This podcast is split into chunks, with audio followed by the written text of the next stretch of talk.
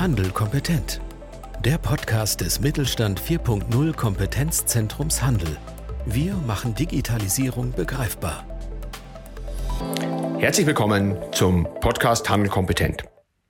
Heute mit dem dritten Teil unserer Serie zum Thema Kasse. Wieder mit dabei Thomas Biermann von der DATEV. Und heute nehmen wir uns dem Thema Meldepflicht von Kassensystemen an und schauen, was Händler beachten müssen, wenn es darum geht, dass sie ihre Kasse anmelden, wie sie das machen und kümmern uns dann auch nochmal darum, wie sich denn mit den ganzen Änderungen, die es zum 01.01.2020 gegeben hat, Händler beschäftigen sollten und können und wie man im Endeffekt dann auch Hilfestellungen findet, bei wem er die findet und wie man das Thema angehen sollte. Viel Spaß damit und haben Sie weiterhin gute Geschäfte. Ähm, ich würde mal zum dritten Punkt gehen, den du angesprochen hast, nämlich das ganze Thema Kasse anmelden. Ähm, das äh, habe ich bei dir in den Vorträgen dann zum ersten Mal so wirklich gehört. Was ist da der Hintergrund? Was muss man da machen? Und ähm, ja, wie geht man denn da eigentlich vor? Mhm, genau. Also schön, dass du schon äh, bestätigt hast, die Aussage, die ich auch von vielen Unternehmern immer wieder höre, so, ups, das habe ich ja noch nie gehört, dass ich meine Kasse anmelden muss. Ja, und zwar zum 01.01.2020 bin ich verpflichtet, meine Kasse mit technischer Sicherheitseinrichtung beim Finanzamt anzumelden.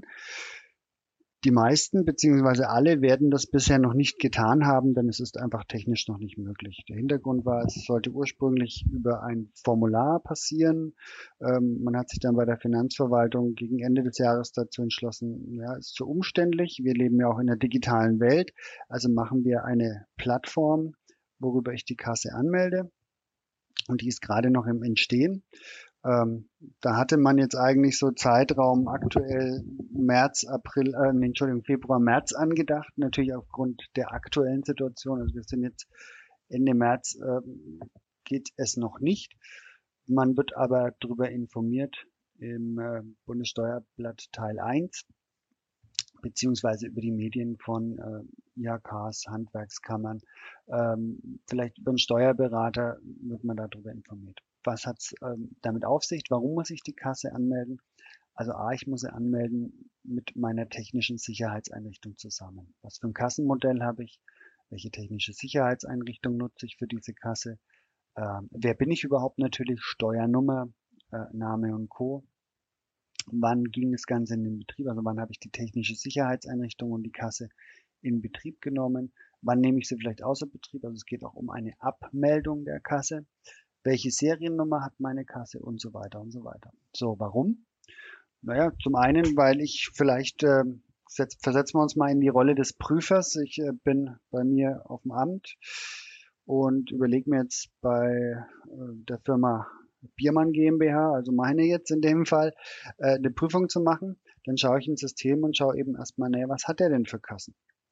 Gibt es für diese Kasse irgendwelche Auffälligkeiten? Ist da irgendwo im Bundesland schon was bekannt, dass bei dem Kassensystem vielleicht irgendwo manipuliert werden kann oder dass irgendwas falsch programmiert ist oder ähnliches? Ähm, solche Informationen können die eben übers Netzwerk abziehen.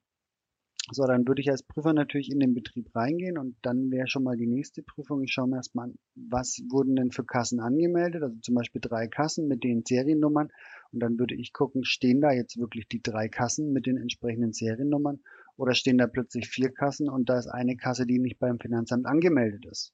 Dann würde ich vielleicht persönlich auch erstmal unterstellen, naja, mit der Kasse, die ist nicht angemeldet, wird wahrscheinlich äh, Schwarzeinnahmen generiert. Und genau darum geht's einfach, mit Kassen zu arbeiten, dass man genau weiß, auf was man trifft. Und ähm, das ist einfach entsprechend nachweislich. Ich ziehe mal so ein bisschen den Vergleich. Wir fahren ja auch nicht mit Autos rum, die nicht angemeldet sind, sondern die haben einen TÜV, die sind schon mal irgendwie geprüft worden. Und im Endeffekt, äh, wenn ich zu schnell fahre, dann gibt es einen Blitzer. Und übers Kennzeichen kann ich natürlich nachvollziehen, äh, wer ist denn der Halter von dem Ding. Und so ähnlich muss ich das mit der Anmeldung der Kasse eben auch sehen. Da, da vielleicht ist noch die, die Frage, weil du das angesprochen hast, auch, beim Finanzamt oder bei der, bei der Prüfung sieht man dann, okay, jetzt die Biermann, äh, äh, das Unternehmen Biermann hat die und die Kassen. Mhm. Wenn der Prüfer dann äh, auch kommt, dann hört man ja in letzter Zeit immer, äh, der muss irgendwie digitalen Zugang zu der Kasse haben, äh, alles was da drin ist, muss unveränderbar sein. Jetzt ist es ja so, dass äh, viele äh, die vielleicht noch eine ältere Kasse im Markt haben von den Händlern und von den äh, Bäcker, Metzgern und Wirten, ähm, da vielleicht dann auch noch auf sowas wie, wie, wie Excel und sowas zurückgreifen als äh, ja, Kassenbuch, um, um, um das alles zu haben das scheidet ja damit eigentlich auch völlig aus. Also absolut. Ähm, Excel sehr häufig, sehr verbreitetes Medium, um zum Beispiel auch sein Kassenbuch zu machen, wie du schon angesprochen hast. Ist natürlich eine schöne Sache. Ich arbeite mit Formeln über die Monate hinweg. Ich trage halt meinen Tagesumsatz, Einnahmen, Ausgaben ein und gut. Den Rest macht irgendwie Excel für mich. Aber ähm, diese ganzen Office-Produkte haben natürlich ein Riesenproblem. Sie sind veränderbar. Wir können Office-Produkte kaum oder so gut wie gar nicht unveränderbar machen. Und wir haben noch eine andere Richtlinie, die nennt sich GOBD, die Grundsätze zur ordnungsgemäßen Führung von Büchern und Aufzeichnungen digitaler Form sowie zum Datenzugriff, die seit 2015 gültig ist, die uns ja vorschreibt, dass wir digitale Daten in der Entstehung in unseren Betrieben. Also da fällt jetzt natürlich die Kasse drunter, da fallen aber auch Maschinen, die irgendwelche Daten, die irgendwann in der Buchhaltung landen, zum Beispiel auch Zeiterfassung mit drunter, dass diese Daten ja nicht mehr veränderbar sein dürfen oder nachvollziehbar, was passiert ist. Und ganz ehrlich, jetzt gehen wir mal her, heute äh, machen einen Eintrag in unser Kassenbuch, wir haben heute äh, einen Umsatz von 1000 Euro, den tragen wir ein, also Einnahmen 1000 Euro.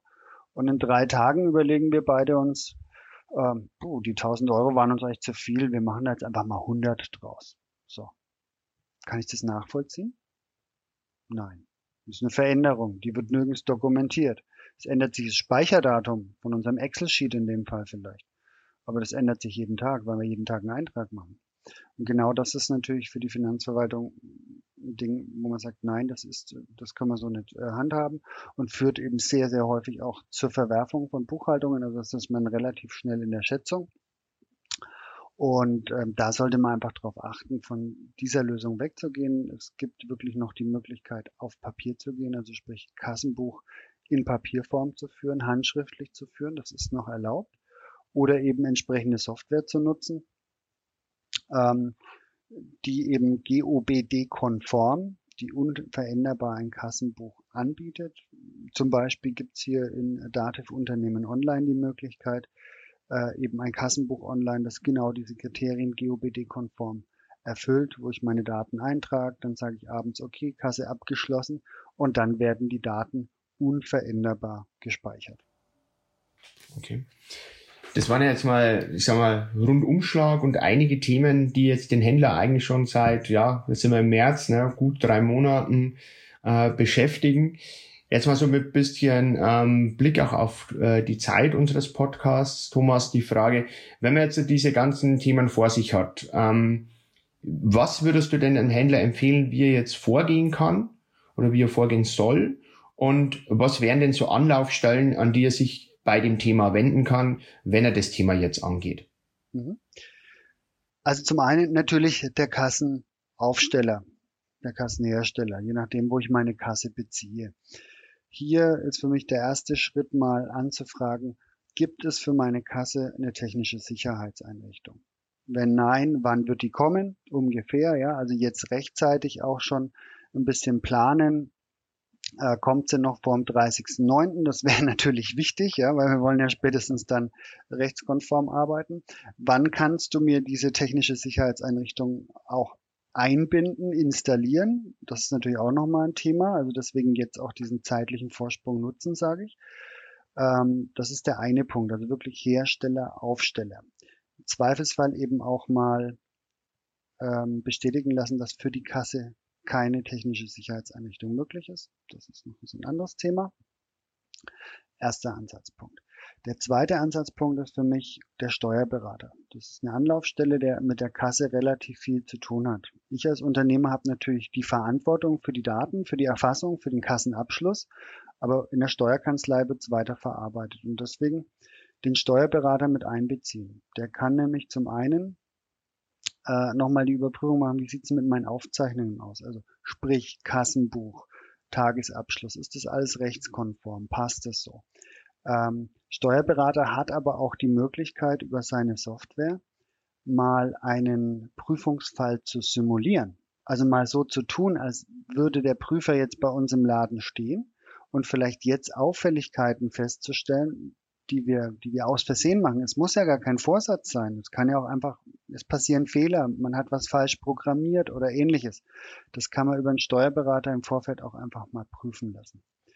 Ähm, also wie gesagt, das ist auch nochmal ein ganz wichtiger Ansprechpartner, eben der Steuerberater.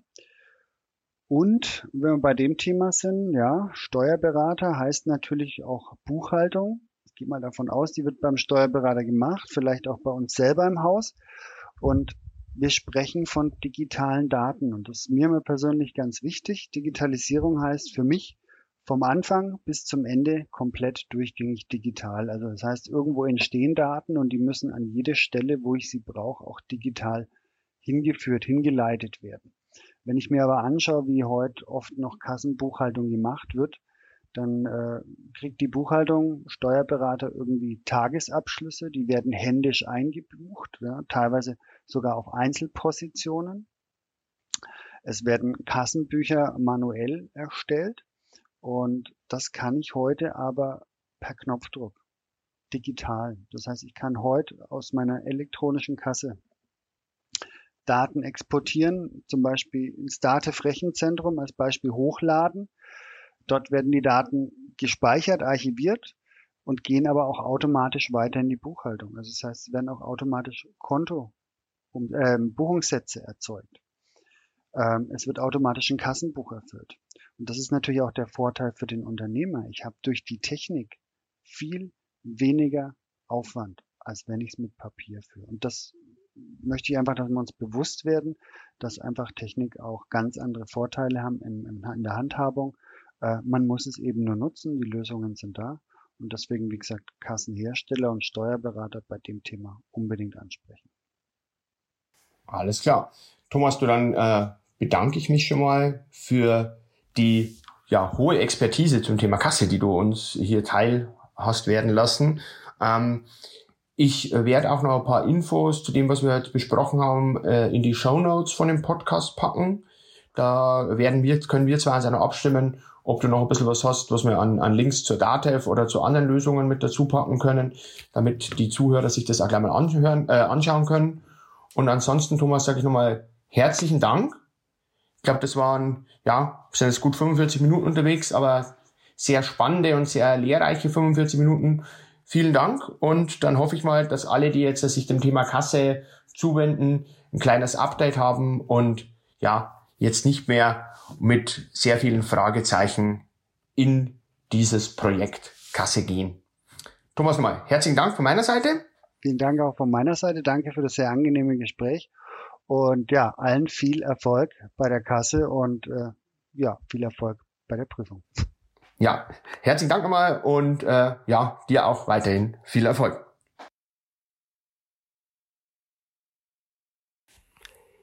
Dies war nun unser dritter und letzter Podcast in unserer Serie Kassensysteme oder Anforderungen an Kassensysteme seit dem Januar 2020 mit Thomas Biermann von der DATEV, der uns einen Einblick in die verschiedenen Aspekte gegeben hat.